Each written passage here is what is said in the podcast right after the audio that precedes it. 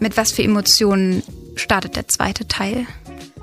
Der startet mit ganz, ganz viel Verunsicherung und tatsächlich auch mit Angst. Obwohl sie ja eigentlich in Eden keine Angst kennen, spürt ähm, Lika sie. Sie geht zurück und soll eigentlich an dem Punkt weitermachen, an dem sie war, als sie gegangen ist. Aber das funktioniert nicht so, denn all diese Erlebnisse und die Emotionen, die sie gefühlt hat in der, ähm, in der alten Welt, die kann man nicht einfach wieder negieren und ungeschehen machen, sondern die haben irgendwas verändert in ihr. Auch wenn sie sich nicht mehr erinnern kann an diese Reise, ähm, merkt sie, dass irgendwas anders ist und sie nicht mehr dazugehört. Und da beginnt es dann tatsächlich, ja.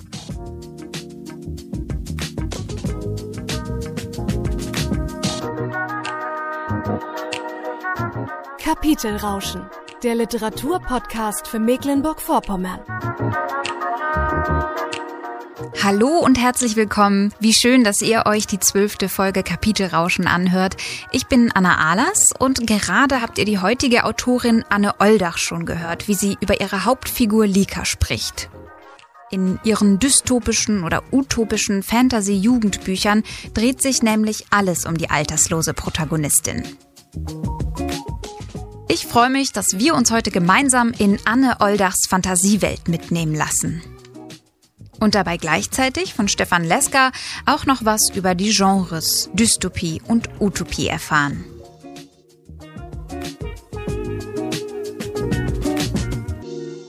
Herzlich willkommen zum zwölften Kapitel Rauschen Podcast. Es hat etwas gedauert bis zu dieser Folge, aber ich darf heute Anne Oldach begrüßen im Studio. Schön, dass du da bist. Ja, hallo. Du bist die erste Jugendbuchautorin im Podcast und äh, die erste, die den Weg der Selbstveröffentlichung, also des Self-Publishing, so ein bisschen eingegangen ist. Da will ich gleich auch nochmal mit dir äh, drüber sprechen. Aber zuerst kommen wir natürlich dazu, dich vorzustellen. Ich rate mal ein paar Fakten runter und gleich ergänzen wir das Ganze mit einem kleinen Einstiegsspiel. Du selber bist Rostockerin und wohnst auch hier mit deiner Familie in der Umgebung. Du hast lange regelmäßig an Schreibkursen des Literaturhauses teilgenommen, unter anderem auch bei Wolfgang Gabler. Genau. Hm. 2019 bis 2020 durftest du dann beim Landesprogramm Mentoring Kunst äh, mitmachen und wurdest gefördert, hast da die Rohfassung deines Debütroman der New Worlds Reihe eingereicht und äh, daran gearbeitet. Erschienen ist der Roman dann im Mai 2021. Und Ende März dann der zweite Teil von New Worlds und zwar Tod und Vergebung. Genau. Soweit stimmt eigentlich. Super. Du selber äh, bist Bauingenieurin. Bist du das immer noch oder warst du Bauingenieurin? Ähm, also ich bin noch angestellt, aber arbeite tatsächlich jetzt verkürzt, weil das einfach, wenn man sich wirklich intensiv mit Schreiben befasst, ist das ein Fulltime-Job eigentlich. Und ähm, wie hat sich dann der Prozess, also wie hast du dich als Schriftstellerin entpuppt? Weil du hast ja nicht von klein auf äh, direkt irgendwie Geschichten geschrieben. Wie hat sich das bei dir entwickelt? Na, als ich klein war, schon. Das, was vielleicht viele machen, mhm. einfach mal Geschichten schreiben, das habe ich schon gemacht und auch intensiv Tagebuch geschrieben und sowas. Aber das war tatsächlich so mit dem Ende der Schulzeit komplett weg. Und ähm, ja, und dann war einfach das Leben auch voll mit all dem, was dann kommt. Als die Kinder größer waren, war dann wieder Freiraum da, um einfach normal was zu machen, was dann plötzlich dringend war irgendwie für mich. Also ich kann es gar nicht anders ja. sagen. Also gab es dann so einen Wendepunkt auch, den du äh, erzählen könntest, oder war das so ein laufender Prozess? Nee, das war tatsächlich ein Wendepunkt. Ein ja. Gespräch mit jemandem, der ganz begeistert erzählte, dass die Wissenschaftler halt das Gen entschlüsselt haben, auf dem die Alterungsprozesse der Zellen gesteuert werden. Mhm. Und wenn das dann endlich ähm, so weitergeht, dann kann man halt irgendwann praktisch ewig jung bleiben. Und das war für mich wie so ein Startschuss. Da war, also es ging sofort los im Kopf und ich habe die ganze Welt vor mir gesehen, die ich dann tatsächlich jetzt auch in New Worlds dann entwickelt habe. Oh wow, ja, es, genau. Es geht nämlich um die Hauptprotagonistin, die nicht altern kann. Lika heißt sie. Sie ist wie alt? Also der Alterungsprozess in dem Buch wird mit ähm, 18 gestoppt. Das ist vielleicht mhm. nicht ganz korrekt, wenn man das so rein biologisch nimmt, dann würde man eher einen späteren Zeitpunkt wählen. Aber für die Leser halt ist einfach 18 so das Alter, mit dem sie sich dann vielleicht noch identifizieren können. Deshalb mit 18 dann. Hm. Sehr gut. Und ähm, ja, da es eine Dystopie ist, New Worlds, deine beiden Romane, ich fasse sie direkt äh, einmal ja. zusammen, wird man, also so empfinde ich das, als Lesende so ein bisschen zwischen diesen zwei Welten, die sich aufmachen. Also es gibt ja einmal die neue Welt, in der Lika auch lebt, Eden, mhm. und äh, eben die alte Welt, unsere jetzige Welt in äh, 336 Jahren. und äh, zwischen diesen Welten wird der, äh, werden Lesende so wie so ein Ping-Pong-Ball, finde ich, hin und her geschmissen. Mhm. Ähm, deswegen habe ich mir so gedacht, wir machen ein kleines Einstiegsspiel ähm, zum Thema Gegensätze. Ich stelle dir entweder oder Fragen und du antwortest mit der für dich richtigen Antwort. Kannst okay. aber natürlich auch äh, Brücken ziehen, also wenn beides für dich in Frage kommt. Und so möchten wir dich noch ein kleines bisschen besser kennenlernen. Ja, gern. Dann äh, starten wir und zwar mit einer sehr einfachen Einstiegsfrage. Hunde oder Katzenmensch? da geht schon los. Sehr gut, sehr gut. Ja, also vor 15 Jahren hätte ich immer gesagt Katzenmensch, Aha. aber tatsächlich haben wir seit ähm, sieben Jahren einen Hund und das hat sich dann doch ein bisschen geändert jetzt. Ich liebe generell Tiere, bis auf wenige Ausnahmen. Und Katzen und Hunde gehören beide dazu. Also eindeutig beides. Ja, Tiere sind ja auch ein gut, äh, ein wichtiges Thema, sag ich mal, in deinem, ja. in deinem Roman, in deinen Romanen. Wanderurlaub oder Sightseeing? Also ich liebe Wanderurlaub total. Das ist sehr entspannt, so dieser Bezug zur Natur und wirklich mal so zu sich zu kommen. Aber Mahlzeitziehen muss auch sein. Sehr gut, du wohnst auch in der Natur, oder? Genau, ja. genau. Ich wohne nicht mehr direkt oder nicht direkt in Rostock, sondern am Rand. Und äh, wie lädst du persönlich deinen Akku auf? Eher alleine oder lieber in Gesellschaft? Lieber alleine.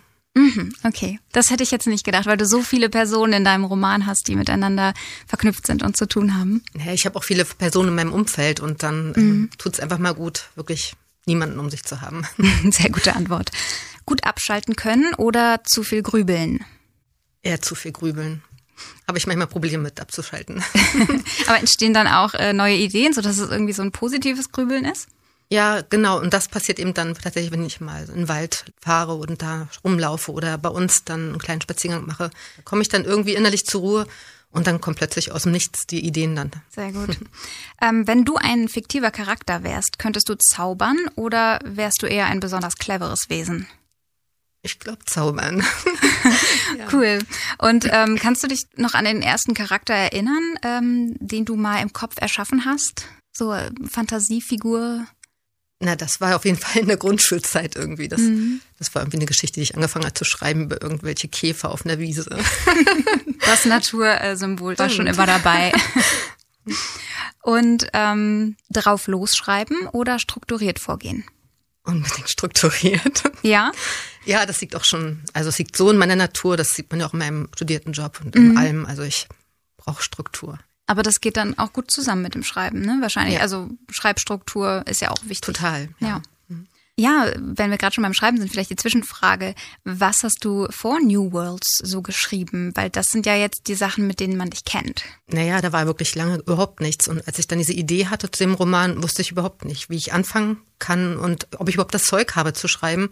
Und habe deshalb dann sofort mir ähm, praktisch die Schreibgruppen da im Literaturhaus Rostock gesucht und in dem Rahmen erstmal wirklich nur Kurzgeschichten geschrieben und da mich ausprobiert, das Handwerk gelernt und ganz, ganz viel Feedback bekommen dann von den Mitstreitenden und auch von Dr. Gabler war tatsächlich das nächste größere dann auch schon New Worlds.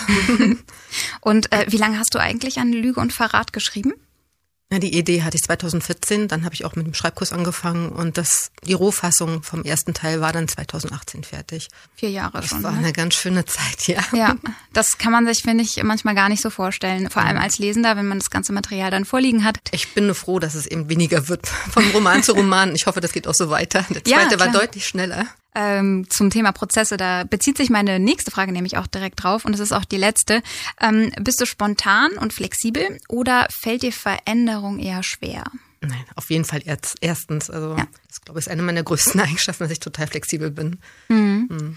Hast du noch ähm, einen besonderen Veränderungsprozess, der dir im Kopf geblieben ist, der besonders wichtig war so in deiner Autorinnenlaufbahn? Das kann ich jetzt so, also ich, tatsächlich ist ein wichtiger Baustein Mentoring Kunst gewesen, auf jeden mhm. Fall.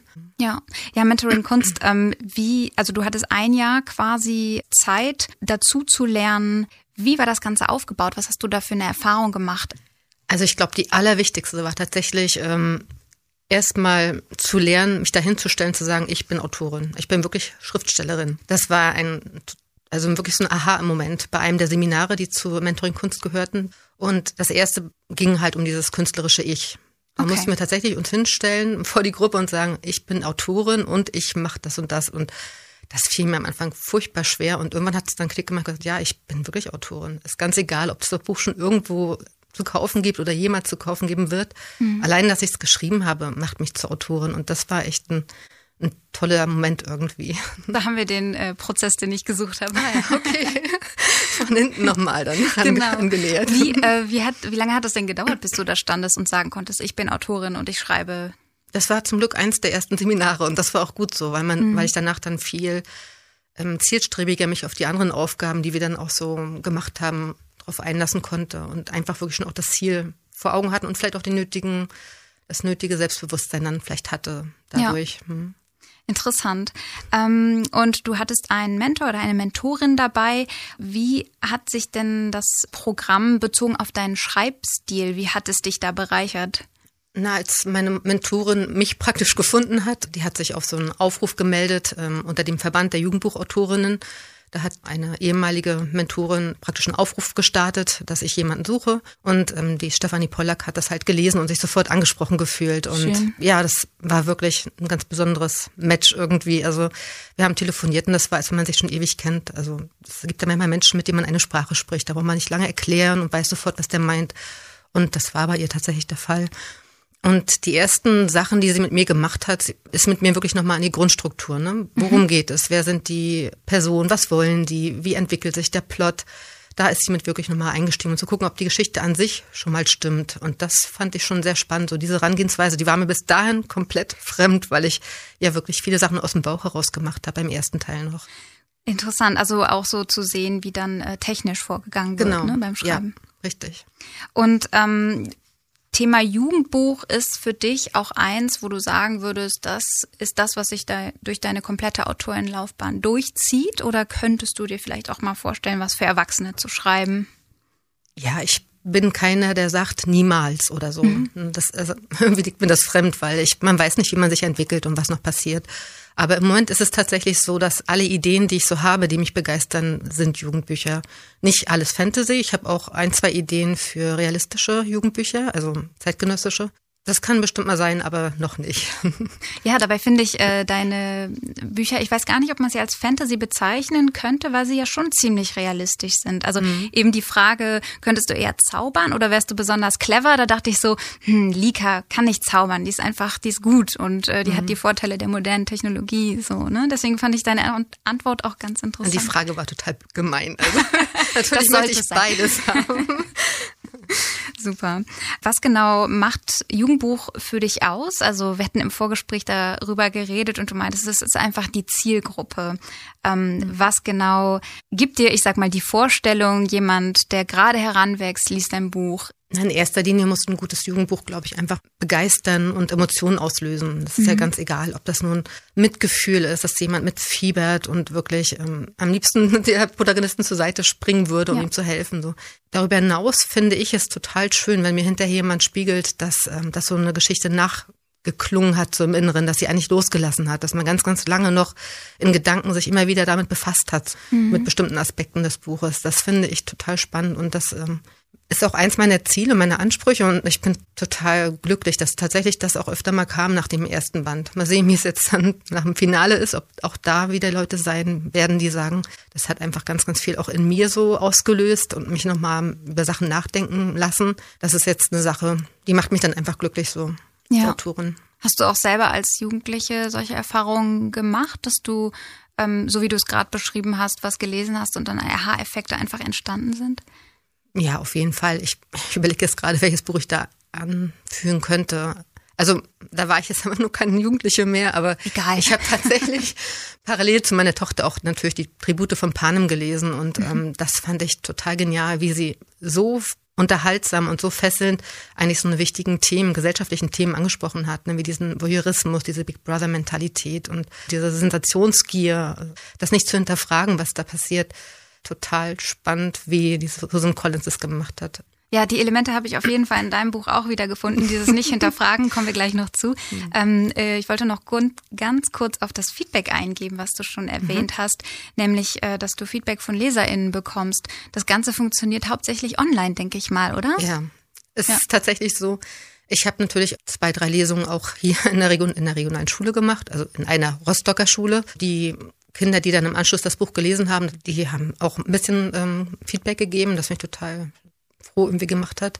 Aber die meisten Sachen kommen tatsächlich online, ja. Das ja. ist so die Plattform, in der ich mich am meisten austausche mit Lesern. Mal gucken, was sich noch ergibt. Also ich würde total gerne mal auf eine Lesereise gehen. Ich, das ist ja normalerweise auch der normale Prozess, ne, dass man, ich weiß, Literaturhaus, das junge Literaturhaus Rostock, die organisieren auch solche Lesereisen im ganz Mecklenburg und aber du warst schon mal bei Juliane Food im Jungen Literaturhaus, genau. ne? Mit, mhm. Wahrscheinlich mit dem Debütroman. Ja, ja. genau.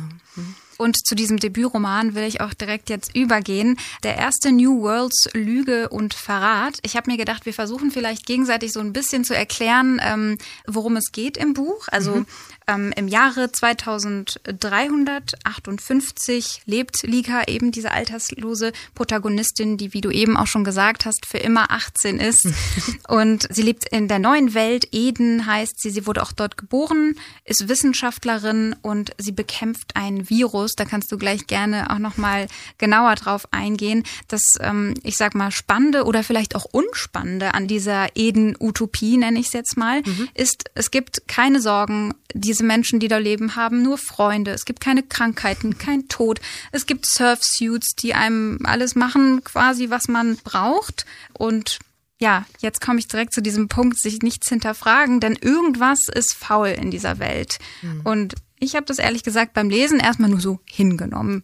Okay. Also ich habe mich gewundert, so, warum geht sie da jetzt nicht mehr drauf ein? So, was ist da los? Mhm. Ähm, aber genau, ich habe einfach weitergelesen. Und nachdem ich jetzt diese erste Edenwelt erklärt habe, gibt es ja noch die alte Welt. Und Lika bekommt einen Auftrag. Was genau ist das für ein Auftrag? Sie soll eigentlich mit ihrem Mentor, der auch Professor genannt wird, einer der Gründungsväter von Eden, ähm, soll sie zusammen in diese alte Welt gehen und ihm dabei helfen, die Mitglieder eines Clans ähm, zu impfen gegen Kinderlähmung, Keuchhusten, all diese Sachen, gegen die dort kein Schutz mehr ist, weil die keine medizinische Versorgung haben ist so ihr Auftrag. Ihnen begleiten, vielleicht eingearbeitet werden für spätere Missionen, wo sie dann allein auch losgeschickt werden sollte. Wir können das Ganze jetzt vielleicht einfach mal einleiten mit einem Leseausschnitt aus dem Buch. Und zwar ist es genau der Wendepunkt, in dem Lika von der neuen Welt Eden eben mhm. in die alte Welt befördert wird. Eine Fahrt äh, in die neue Welt quasi. Das leise Brummen des Shuttle-Antriebs schwoll an. Die Turbinen wirbelten den Ozean unter ihnen auf und es sah aus, als würde das Wasser sprudeln. Schaumberge bäumten sich auf und explodierten beim Aufschlagen auf die Wasseroberfläche in einem dunklen Tropfennebel. Die bis dahin ruhige See verwandelte sich in ein wütendes Ungeheuer. Das Meer tobte, doch die Geräusche prallten an dem schallisolierten Shuttle ab. Kein Laut drang in die Kabine. Von oben betrachtete Lika das stumme Schauspiel. Sie gewannen an Höhe. Wolken schoben sich zwischen die Luftfähre und den Ozean, wurden dichter und dichter, bis sie den Aufruhr unter sich begruben. Die Sonne brachte die Wolkenwatte zum Leuchten und zeichnete gleißende Gipfel und Dunkeltäler in die Traumlandschaft, während der Shuttle seinem Ziel entgegenschoss. Du solltest die Zeit nutzen, um etwas Schlaf zu bekommen, riss der Professor Lika aus ihren Beobachtungen. Wenn wir landen, wird es früher Morgen sein und eine lange Wanderung liegt vor uns. Ihr Mentor saß ihr gegenüber und zog eine Decke unter seinem Sitz hervor. Er breitete sie über sich aus. Penibel klemmte er die Ränder unter seinen Beinen fest. Das werde ich machen, aber noch bin ich zu unruhig. Ich bezweifle, dass ich schlafen könnte. Der Professor schien zu überlegen, was oder wie er darauf antworten sollte, während er mit der rechten Hand die Decke unter seinem linken Arm stopfte. Es gibt keinen Grund, aufgeregt zu sein. Du hast in den letzten Wochen alles gelernt, was du wissen musst, um deine Aufgaben erfüllen zu können und in der alten Welt zurechtzukommen. Halte dich an meine Anweisung, dann kann gar nichts passieren. Nachdenklich betrachtete Lika ihr gegenüber. Natürlich hatte er recht.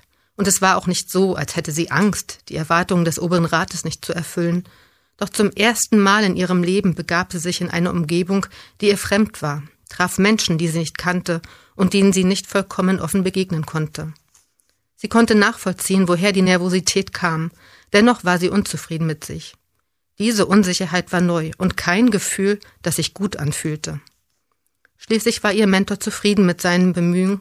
Er rückte sich in seinem Sessel zurecht und schob nun seinen rechten Arm unter die Decke. Nur der Kopf guckte aus dem wärmenden Kokon heraus. Der Professor schloss die Augen. Schon hörte Lika sein tiefes, gleichmäßiges Atmen. Er war von einer Sekunde zur nächsten eingeschlafen. Irritiert schüttelte sie den Kopf. Wie hatte er das angestellt? Einschlafen auf Knopfdruck? Sie seufzte leise und beschloss, den Rat ihres Mentors zu befolgen. Sie schob die kreisenden Gedanken beiseite, stellte ihren Sitz in Liegeposition und breitete eine Decke über sich aus. Als sie die Augen wieder öffnete, war es draußen dunkel. Das Licht im Shuttle gedämpft. Die einzigen Geräusche, die sie vernahm, waren das leise Brummen der Motoren und das Atmen des Professors. Sie drehte den Kopf auf die andere Seite und schloss die Augen erneut. Als sie das zweite Mal erwachte, schien ihr die Sonne ins Gesicht. Die Wolkendecke hatte sich aufgelöst. Unter ihnen flimmerte die spiegelblanke Oberfläche des Ozeans.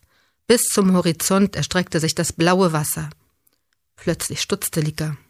Was ist das denn?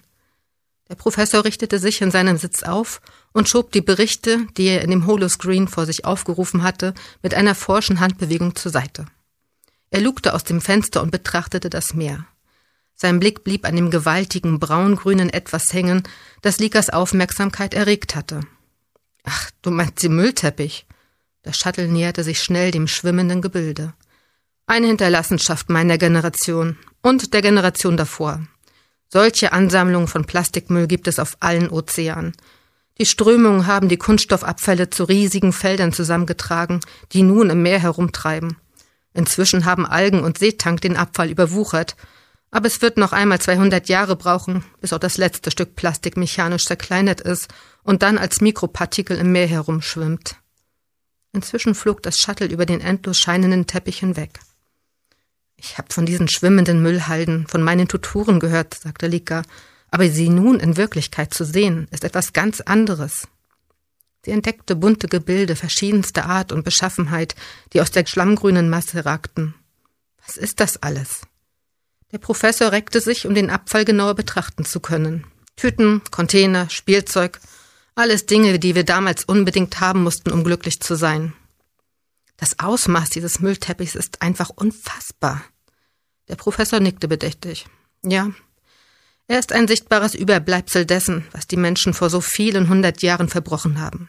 Aber genauso schlimm sind die nicht so offensichtlichen Auswirkungen.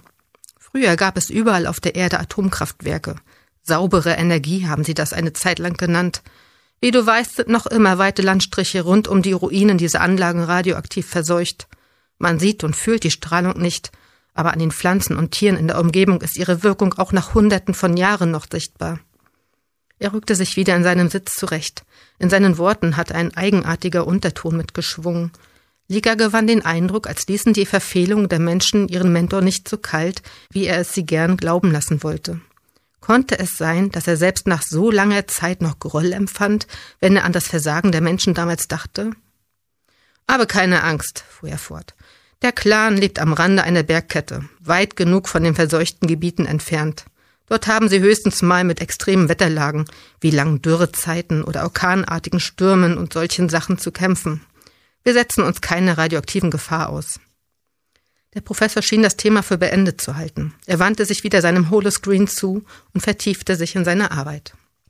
Lika konnte ihren Blick nicht von dem Bild unter ihnen lösen. Trotz des gewaltigen Ausmaßes der Müllansammlung lag das Zeugnis der untergegangenen Zivilisation bald hinter ihnen. Das Gesehene bedrückte sie. Sie wusste von ihren Tutoren, dass die Forscher damals die nahenden Katastrophen rechtzeitig vorhergesehen hatten – Wären die Menschen sich einig gewesen und hätten entschlossen gehandelt, wäre der Untergang der alten Welt aufzuhalten gewesen. Warum hatten die Menschen damals ihre Intelligenz nicht verantwortungsbewusster genutzt? Die Gründe waren für sie nicht nachvollziehbar. Schade, dass der Professor schon wieder in seinen Zahlenkolonnen versunken war. Sie würde ihn bei Gelegenheit noch einmal dazu befragen. Schließlich war er vor über 250 Jahren dabei gewesen, als sich das Ende der bekannten Welt angekündigt hatte. Erst als sie den Umriss eines Festlands entdeckte, konnte sie das Thema innerlich beiseite legen. Die Landmasse hob sich nur um Nuancen vom Einheitsgrau des Himmels und des Ozeans ab. Der Shuttle schoss auf den Kontinent zu. Lika presste ihre Stirn gegen das kühle Kabinenfenster. Sie wollte so viele Details wie möglich von der Welt aufsaugen. Die weißen Klippen einer Steilküste erschienen vor ihr und waren einen Moment später schon wieder verschwunden. Es folgte eine grüne Hügellandschaft. Ein breiter Strom wand sich durch bewaldete Flächen. Er glitzerte hell im Sonnenlicht. Vor einer Bergkette erschienen die Überreste einer Stadt. Lika riss die Augen auf. Hier hatten einmal Menschen gewohnt. Viele Menschen. Die Reste einer Brücke ragten in den Himmel, dahinter schlanke Gebäudetürme. Bevor sie alle Details erfassen konnte, lag auch dieses Szenario hinter ihnen. Am Horizont entdeckte Lika ein Gebirge. Seine Kuppen ragten bis weit über die Baumgrenze und waren mit Schnee bedeckt. Das anstrengende Sehen ermüdete ihre Augen, ihr wurde schwindlig. Wie sie erleichtert feststellte, drosselte der Shuttle seine Geschwindigkeit. Der Professor schloss den Holoscreen. Jetzt sind wir bald da. Sie rutschte auf ihrem Sitz hin und her. Das Wetter ist wie vorausgesagt trocken und um die 16 Grad, hörte sie ihren Mentor sagen. Wir werden planmäßig am späten Nachmittag oder frühen Abend im Dorf eintreffen. Lika nickte, auch wenn der Professor den Ablauf nicht zur Diskussion stellte, sondern ihn lediglich noch einmal für sie zusammenfasste. Sie konnte es inzwischen kaum erwarten, die alte Welt zu betreten.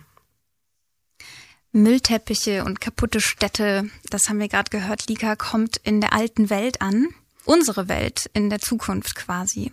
Äh, was hat sich genau verändert? Also wir haben Klimawandel äh, mitbekommen, wahrscheinlich auch Kriege, die zerstörten Städte. Hm. Was war da für dich wichtig rüberzubringen?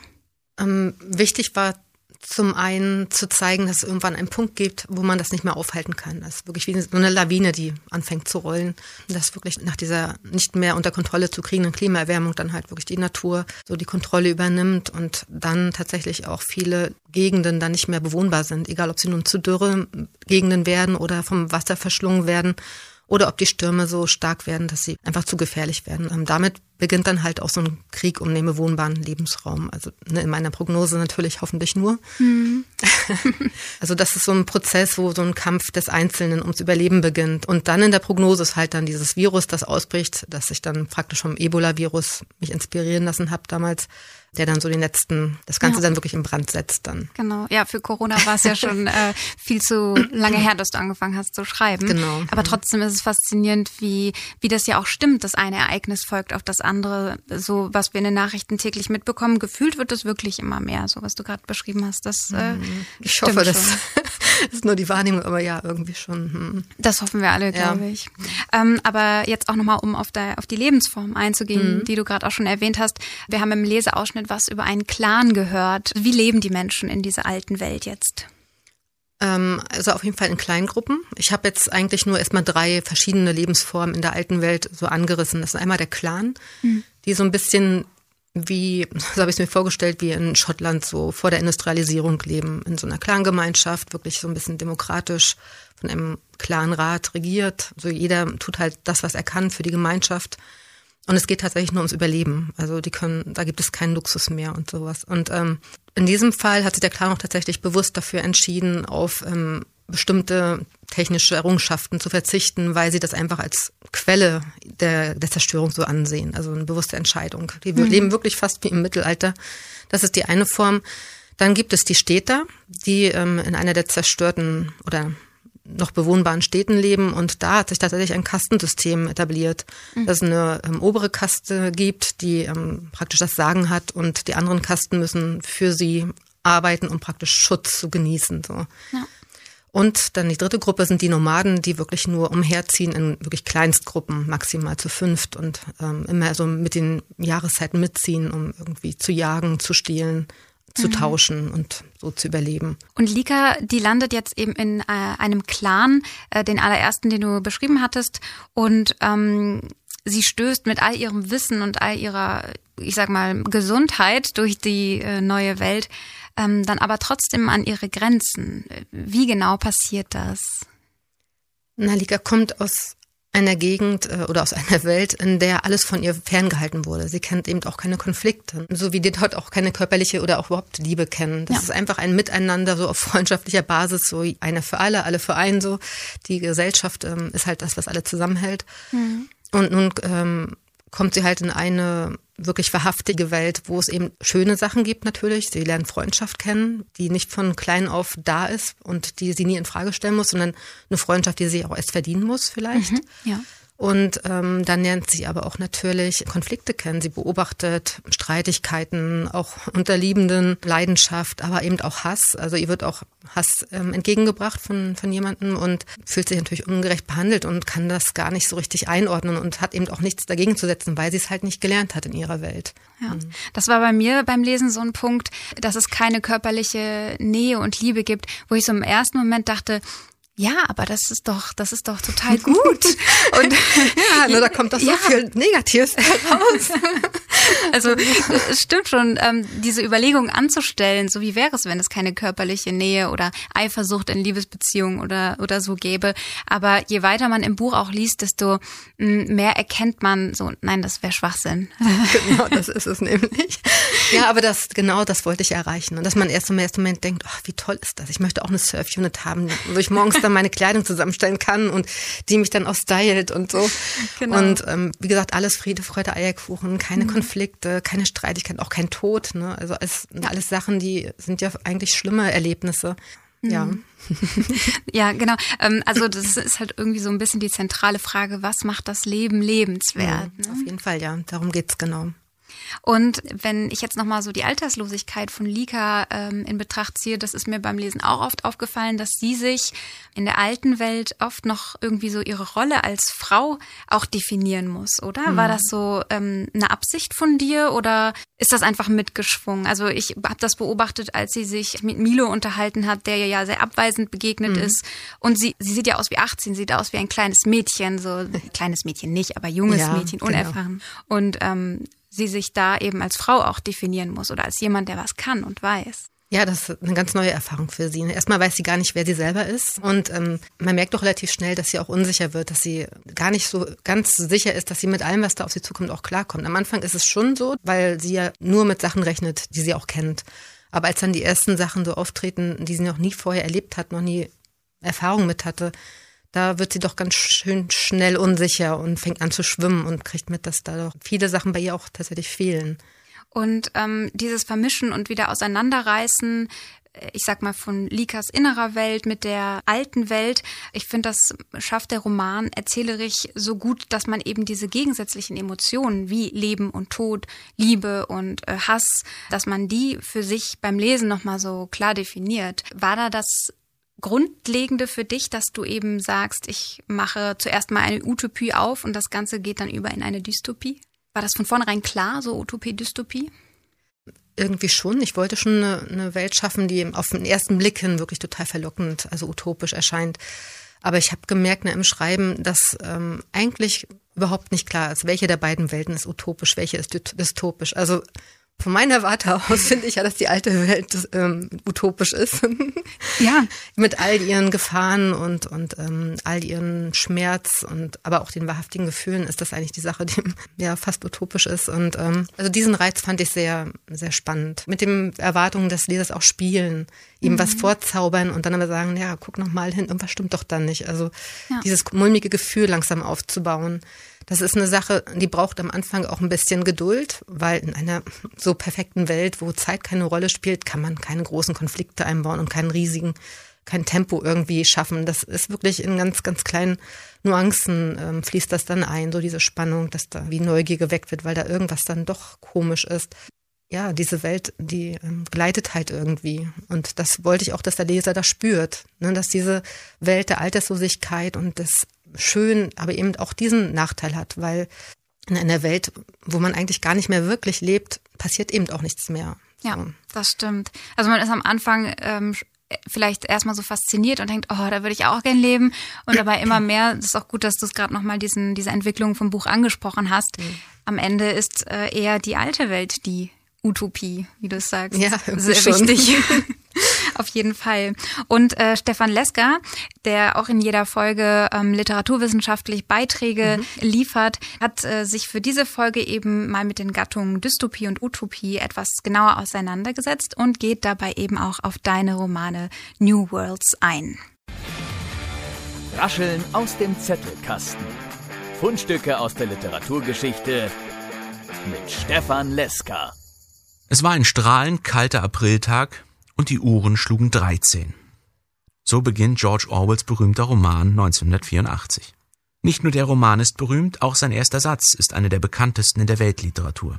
Es könnte daran liegen, dass Orwell es schafft, mit nur einem Satz zu zeigen, dass wir uns hier in einer Welt befinden, die nicht die unsere ist. Zwar könnte man in der Wendung die Uhren schlugen 13 ein Sprichwort vermuten. Wir alle kennen den Spruch, jetzt schlägt's aber 13, in dem wir ausdrücken, dass wir von etwas genug haben und nun Schluss mit irgendwelchem Unfug sei. Man könnte also zuerst denken, Orwells Satz sei gar nicht wörtlich gemeint. Aber zum einen gibt es unser Sprichwort in Orwells Muttersprache so nicht, und zum anderen wird unsere Weltwahrnehmung auch in den nächsten Sätzen herausgefordert. Wir befinden uns offenbar in einem Staat namens Ozeanien, in dem es einen Big Brother gibt, der alles und jeden überwacht. Auch von einem Ministry of Truth, kurz Mini-True, lesen wir. Zwar gibt es im Roman auch eine Stadt namens London, aber dieser Name kann uns nicht mehr davon überzeugen, dass Orwell uns hier Tatsachen bzw. Wirklichkeiten präsentiert. Vielmehr erfahren wir in seinem Roman etwas über Wahrscheinlichkeiten bzw. Möglichkeiten. Das nun aber ist das Wesen einer sogenannten Utopie, die uns ein Gesellschaftsmodell erzählt, das nicht realisiert ist, aber realisiert werden könnte. Das Wort leitet sich aus dem Griechischen ab. U bedeutet nicht, Topos bedeutet Ort. Eine Utopie ist also ein Nichtort, ein fiktiver Raum, der keine geografische Entsprechung in der Realität haben muss. Dennoch ist Orwells Roman keine Utopie, denn eine solche schildert eine ideale Gesellschaft, also einen Zustand, den wir uns alle wünschen sollten. Bis auf ein paar Despoten und Diktatoren sowie deren Günstlingen und Profiteuren kann sich allerdings niemand ernsthaft eine Gesellschaft wünschen, in der man stets und ständig überwacht wird, einer permanenten Meinungskontrolle und Beeinflussung ausgesetzt ist und in der Abweichler ausgelöscht werden. Orwells Roman ist also eine negative Utopie, eine sogenannte Dystopie. Auch dieser Begriff kommt natürlich aus dem Griechischen. Diesmal wird der Begriff Topos Ort mit der Vorsilbe dis verbunden, die so viel meint wie un, miss oder übel. Eine Dystopie ist also ein Unort. Dystopien und Utopien beschreiben also jeweils Räume, die es nicht gibt, die aber dennoch wahrscheinlich erscheinen. Eine Utopie beschäftigt sich mit einem Ort, den es geben sollte, dessen Existenz wünschenswert wäre, während eine Dystopie einen Ort vor Augen stellt, den es niemals geben darf. Um ihre Wirkung zu entfalten, müssen sie wahrscheinlich sein, denn sie wollen ja ein gutes Beispiel zum Nacheifern oder ein schlechtes Beispiel zur Warnung der Menschen liefern. Und das würden sie eben nicht erreichen, wenn die Menschen die geschilderte Welt nicht wenigstens in Teilen mit der ihren identifizieren könnten. Es müssen also ein paar Ähnlichkeiten zur Lebenswelt der Leserinnen vorhanden sein. Selbst ein Text wie Farm der Tiere, in dem es ja nicht um Menschen geht, sondern um die Tiere eines Bauernhofs, hat deutliche Bezüge zur Lebensrealität und zur Welt der Menschen. Denn die Gesellschaftsordnung, die durch die Schweine auf dem Bauernhof installiert wird, hat unverkennbare Züge des Stalinismus, der als Schreckgespenst in den USA unmittelbar nach dem Zweiten Weltkrieg umging. Wenn Utopien oder Dystopien uns jeweils einen Nichtort vorstellen, so ergibt sich in der Literaturgeschichte ein ganz erstaunlicher Befund. Denn wo gibt es denn Imaginationsräume, die es dem Dichter ermöglichen, einen fiktiven Ort in ihnen zu entwerfen? Bis ins 18. Jahrhundert hinein, in dem das geografische Wissen noch nicht so umfassend in der Gesellschaft angekommen war, waren diese Imaginationsräume in fernen Ländern verortet. Was wusste man denn wirklich vom fernen Afrika, vom noch ferneren Südamerika? Nicht viel. Und somit hatten Dichter auch mehr Spielräume und durften auch mal gegen die Wahrscheinlichkeit, wissentlich oder unwissentlich, verstoßen. So ist es beispielsweise niemandem aufgefallen, dass Heinrich von Kleist in seiner Erzählung Das Erdbeben in Chili von einer lauen Sommernacht im Mai spricht. Denn niemand wusste, oder hat es mit Kleists Text in Beziehung gesetzt, dass Chile auf der Südhalbkugel liegt und somit im Mai dort Winter ist. Wer von ähnlichen Fällen lesen möchte, dem empfehle ich eine Studie von Bernd Seiler mit dem Titel Die leidigen Tatsachen. Zurück zum Thema. Durch die noch nicht umfassende geografische Kenntnis gab es also auf der Erde und in der damaligen Gegenwart genug unbekanntes Terrain, in dem man einen fiktiven Ort platzieren konnte. Und so spielen Utopien bis ins 18. Jahrhundert hinein zumeist, Ausnahmen gibt es natürlich, noch in der jeweiligen Gegenwart und auf dem Planeten Erde, aber in fernen Räumen wie der Südsee. Mit zunehmender Erschließung der Erde fällt sie als Raum für Utopien, Dystopien zumeist aus. Was allgemein bekannt scheint, liefert keine Möglichkeitsräume mehr. Und so verlagern sich die Nichtorte immer mehr in die Zukunft oder ins Weltall. 1984 mag aus unserer Sicht ein lang vergangenes Jahr sein, aus Orwells Sicht war es noch ferne Zukunft. Er schrieb seinen Roman kurz nach dem Zweiten Weltkrieg. Eine Neuordnung der Welt stand bevor und man hatte keine Vorstellung, wie das Jahr 1984 aussehen könnte. Ein extremeres Beispiel ist Franz Werfels Roman Stern der Ungeborenen von 1946, der im Jahr 101.946, also genau 100.000 Jahre in der Zukunft spielt. Und hier hat der Autor auch am meisten Spielraum, denn 100.000 Jahre ist eine Zeitspanne, die wir uns nicht im mindesten vorstellen können. Hier kann also einfach alles passieren und wir würden es nicht als unwahrscheinlich betrachten. Gleiches gilt für Anne Oldach, deren Romane im 24. Jahrhundert spielen und uns schon im Titel sagen, dass wir es hier mit Utopien oder Dystopien zu tun haben. New Worlds. Eigentlich hat Anne Oldach damit auch ein Zwischengenre geschaffen, denn neue Welten sind zunächst neutral. In diesem Sinne schreibt Anne Oldach eigentlich Neotopien, also Neuorte, die nicht so festgelegt sind wie eine Utopie, die positiv sein muss, oder eine Dystopie, die negativ sein muss. Eine Neotopie darf und muss beides sein. Idealbild und Warnung. Rascheln aus dem Zettelkasten. Fundstücke aus der Literaturgeschichte mit Stefan Leska. Da hast du wohl ein Zwischengenre erschaffen, würde ich mal sagen. ja, das, sieht so aus. Das freut mich. Genau, das hatte ich ja unser, unser letztes Thema ja, ne? dass man mhm. nicht genau sagen kann, was ist nun dystopisch und was ist utopisch in diesen beiden Welten das beschreibt es ganz gut. Ja. Neotopie also. genau. Und ähm, ich würde auch, damit wir nicht zu viel Zeit verlieren, weil es mhm. geht ja auch aktuellerweise um den zweiten Roman, der jetzt Ende März erschienen ist. Und New World 2 mit dem Titel Tod und Vergebung ist quasi die Fortsetzung von Lika, denn sie entscheidet sich, in die neue Welt Eden zurückzugehen. Das äh, ist am Ende des ersten Buches so ein bisschen so ein Konflikt, wo ich jetzt nicht so viel vorwegnehmen möchte. Und äh, jedenfalls ist sie wieder in Eden und ähm, macht diesmal aber direkt zu Beginn des Romans negative Erfahrungen. Und sie fühlt diese negativen Erfahrungen viel mhm. intensiver. Ähm, ja, mit, mit was für Emotionen startet der zweite Teil? Der startet mit ganz, ganz viel Verunsicherung und tatsächlich auch mit Angst. Obwohl sie ja eigentlich in Eden keine Angst kennen, spürt ähm, Lika sie. Sie geht zurück und soll eigentlich an dem Punkt weitermachen, an dem sie war, als sie gegangen ist. Aber das funktioniert nicht so, denn all diese Erlebnisse und die Emotionen, die sie gefühlt hat in der, ähm, in der alten Welt, die kann man nicht einfach wieder negieren und ungeschehen machen, sondern die haben irgendwas verändert in ihr. Auch wenn sie sich nicht mehr erinnern kann an diese Reise, ähm, merkt sie, dass irgendwas anders ist und sie nicht mehr dazugehört. Und da beginnt es dann tatsächlich, ja. Mhm. Dazu hören wir jetzt auch direkt mal einen Leseausschnitt, um gleich einzusteigen, um das Ganze einzuordnen. Ähm, Lika fühlt sich mit ihrer Angst, wie du gerade schon gesagt hast, allein und äh, möchte jetzt ihrem Freund Javis, so heißt er, mhm. davon erzählen, weil sie ja vielleicht auch aus dem ersten Teil so ein bisschen Erfahrung gemacht hat, dass man auch Emotionen mit Menschen teilen könnte. Ja, kann sein. das lasse ich jetzt einfach mal so stehen. Ja. Ihr Freund führte sie an dem Gebäude vorbei zu der obersten Terrasse. Von hier hatten sie einen weiten Blick über den See. Auf der glatten Oberfläche des Gewässers spiegelten sich Federwolken.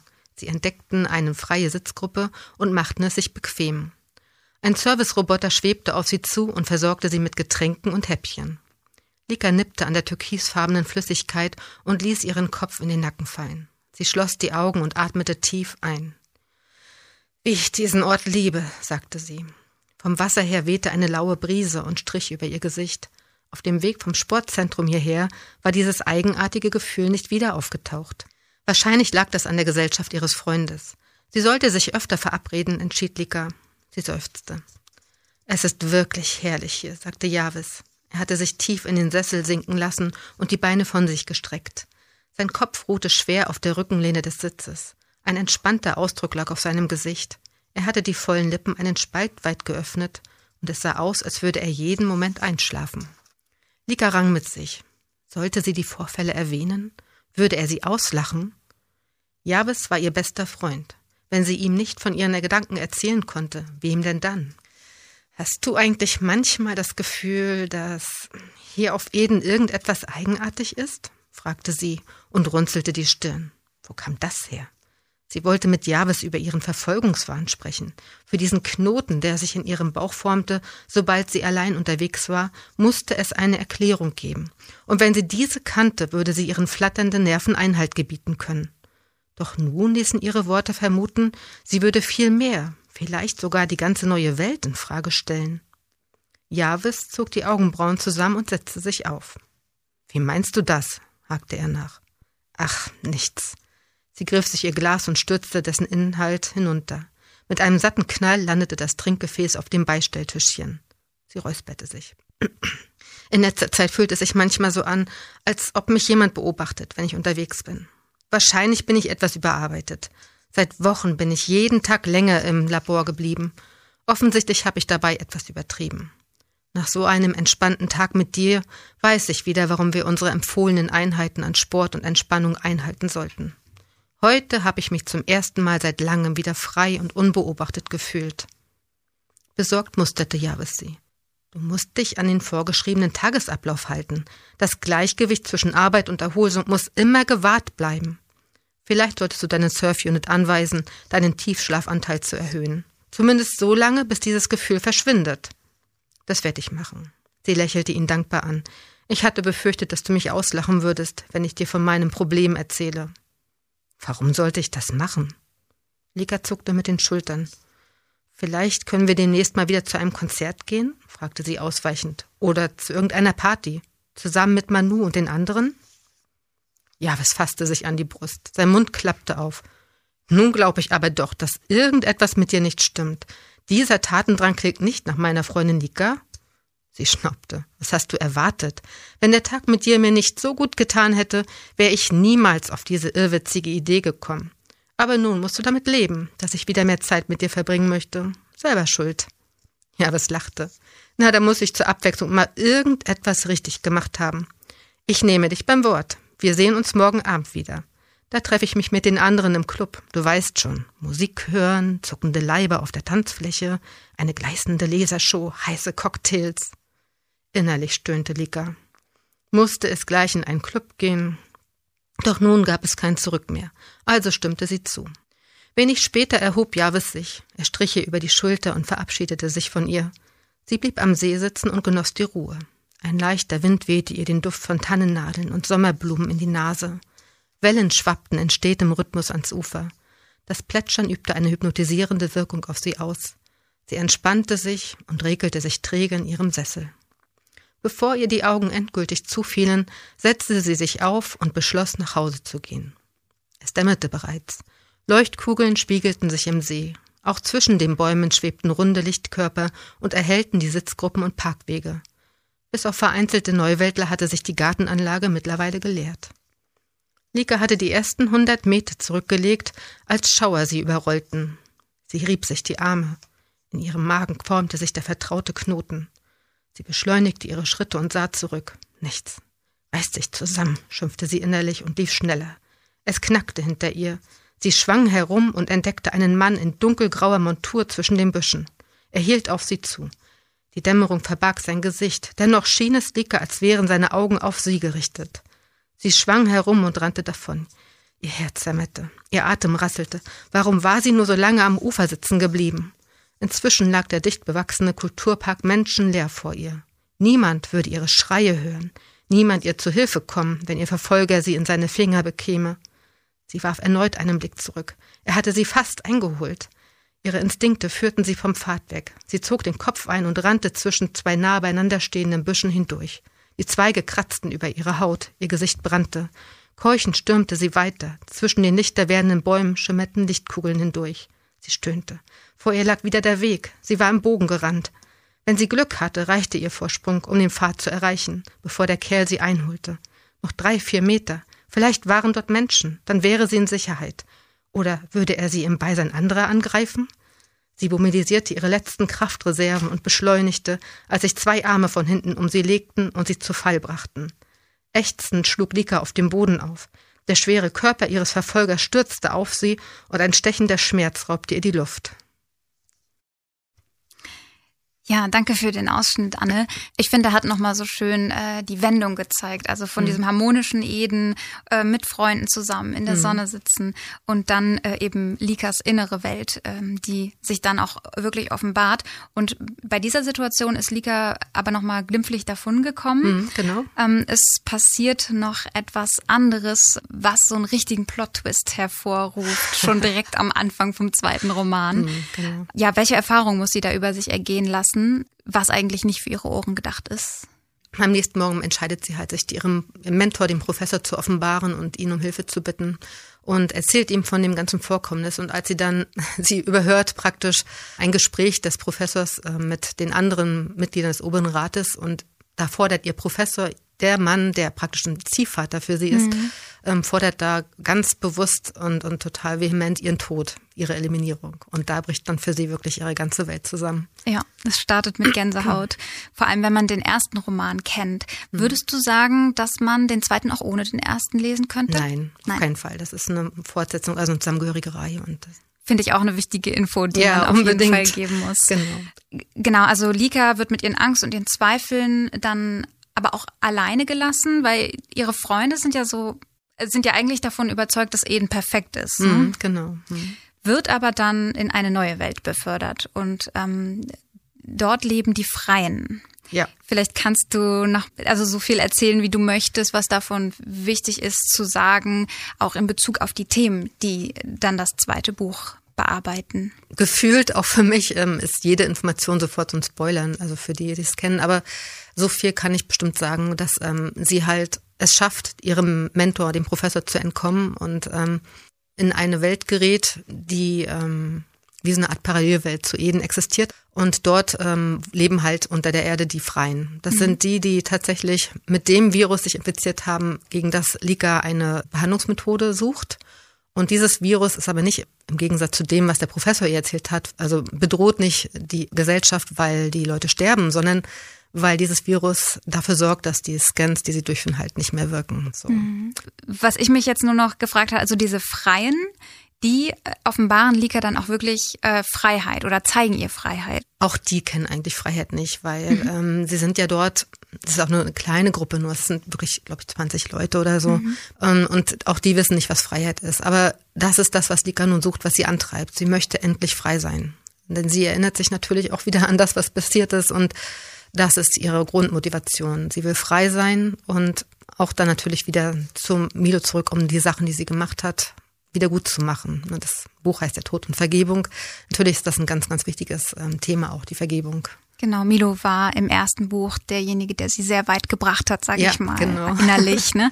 Und ähm, wenn man jetzt diese Dimensionen der Freiheit anguckt, die Lika da erlebt, das ist ja nicht nur körperlich. Ne? Du hast mhm. gerade schon erwähnt, Tod und Vergebung. Ähm, da, also der Knotenpunkt, worum es geht, ist ja die die innerliche Freiheit. Dass sie erkennen muss, dass Freiheit nicht nur heißt, jetzt plötzlich ähm, vom, vom Geist und dem Körper her frei zu sein, sondern dass die wirkliche Freiheit erst dann kommt, wenn man auch innerlich frei ist und sich nicht mehr von den Fehlern, die jeder nun mal macht, ähm, bestimmen lässt. Mhm. Genau. Und das ist ein Prozess, der sehr schmerzhaft ist auf jeden Fall und sie vor ganz schön viele Herausforderungen stellt. Das glaube ich. Um jetzt mal das Ganze drumherum vielleicht noch mal so ein bisschen in den Fokus zu setzen. Ich habe es mhm. am Anfang schon mal erwähnt, ähm, das Selbstveröffentlichen oder Self-Publishing. Ich weiß gar nicht, wie du es bezeichnest. Ja, es ist nun mal ein englischer Begriff tatsächlich. Ja, man könnte auch Selbstveröffentlichen sagen, aber es hat sich einfach etabliert. Ne? Passiert halt auch super viel online. Ja. Ähm, vielleicht Vielleicht kannst du, um mal von vorne anzufangen, wie bist du da vorgegangen als Autorin? Weil der ganz normale Weg über einen Verlag ist ja vielleicht bekannt, aber mhm. Wieso entscheidet man sich ähm, selbst zu veröffentlichen und was kommt da, was kommt da auf einen zu? Also natürlich war es, ist es immer noch ein Traum von mir und von vielen Autoren wirklich einen Verlag zu finden, der das dann veröffentlicht und hoffentlich so als A-Titel ganz groß rausbringt. Bestseller. genau, der große Traum.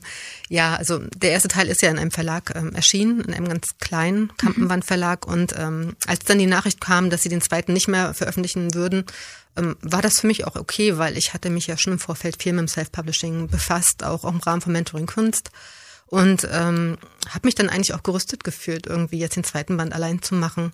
Das gehört natürlich wahnsinnig viel dazu und wenn man das zum Vorher nicht alles weiß, ist das manchmal auch ganz gut, weil man einfach anfängt und einen ja. Schritt nach dem nächsten geht. Natürlich macht man auch viele Fehler, das mache ich garantiert auch und habe ich auch gemacht, aber ach, ich es ist irgendwie auch meine persönliche Abenteuerreise. Total. und ich ähm, ja, freue mich dann über alles. So wie jetzt auch heute hier dieser Podcast, hätte ich mir nie träumen lassen, dass ich mal irgendwie in so einem Podcast als Gast bin.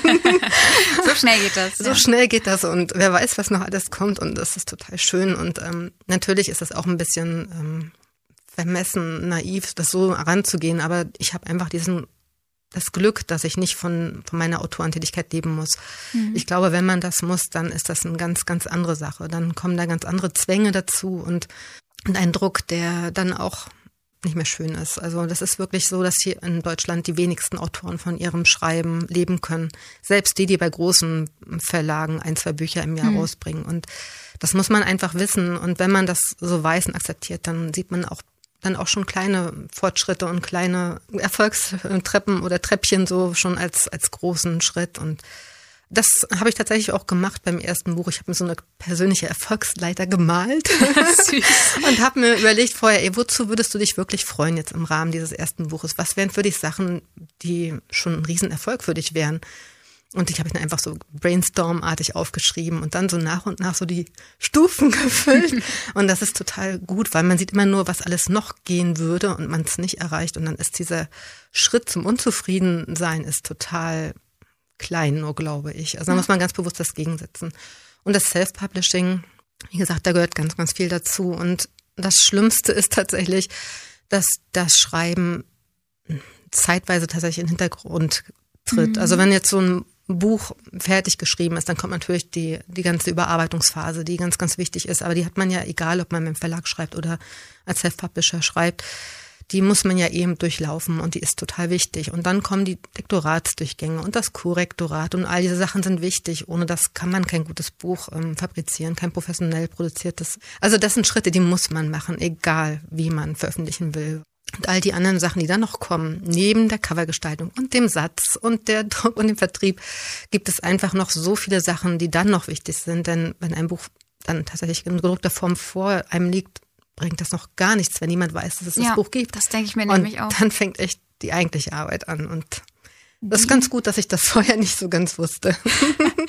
Auch super, äh, super gute Antwort, dass man einfach eben naiv daran geht, mhm. um, um erstmal den ersten Schritt zu machen. Allein das ja. äh, fordert ja schon Mut mhm. und äh, sich dann auch Strategien aufzubauen, wie du gerade mit der Leiter erzählt hast. Das Ganze das äh, läuft dann ja überwiegend online ab. Also ich weiß, du hast einen Instagram-Kanal, wo mhm. du super aktiv bist, wo du auch Sachen teilst von äh, BuchbloggerInnen, die die Blogtouren mitmachen. Was genau ist eine Blogtour? Eine Blogtour ist ähm, ein, ein bestimmter Zeitraum vor der Veröffentlichung eines Buches. In der Regel machen die meisten so eine Woche. Es gibt mhm. aber auch Leute, die machen eine zehn Tage Blogtour oder eine fünf Tage.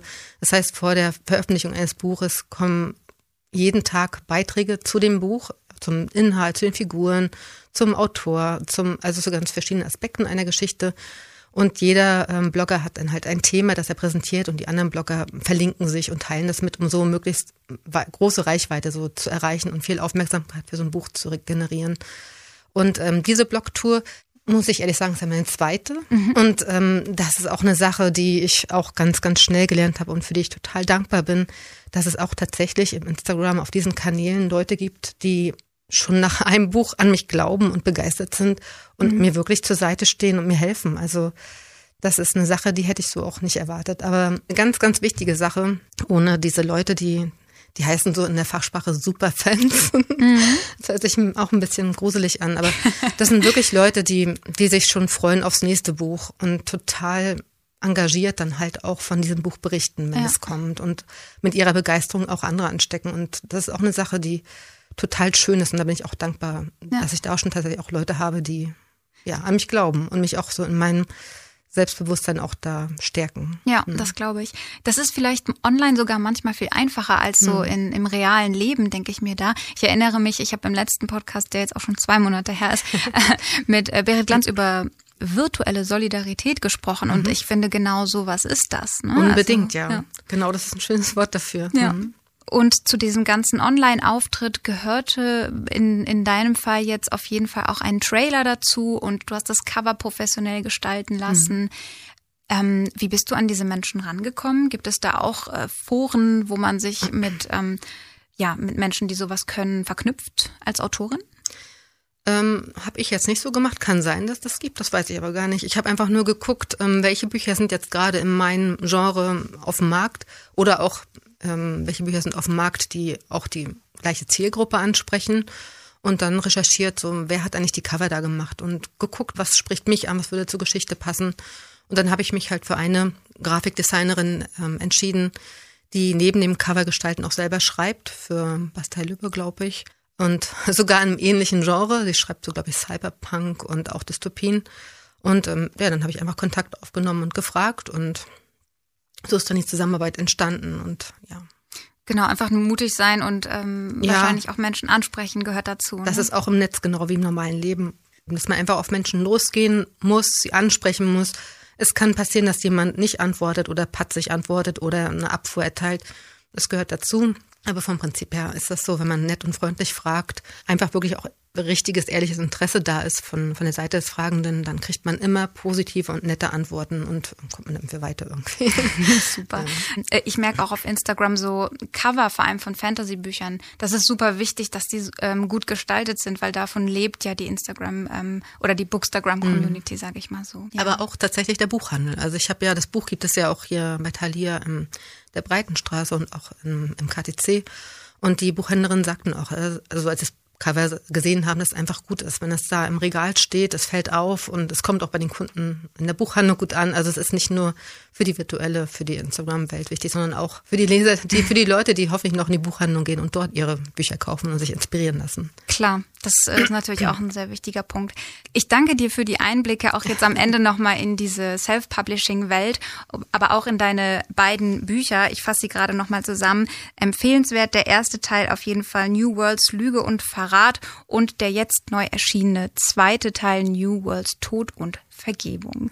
Ich danke dir, dass du da warst, Anne, und ich hoffe, du hattest trotz äh, deiner ja, Halsschmerzen, vielleicht hat man es ab und zu gehört, ja. ähm, konntest du den Podcast genießen. Ach, total. Das war wirklich eine besondere und ganz tolle neue Erfahrung. Also ich danke dir wirklich für die Einladung und für die vielen interessanten Fragen. Das freut Vielen Dank. Mich. bis bald. Ciao. Ja, bis dann.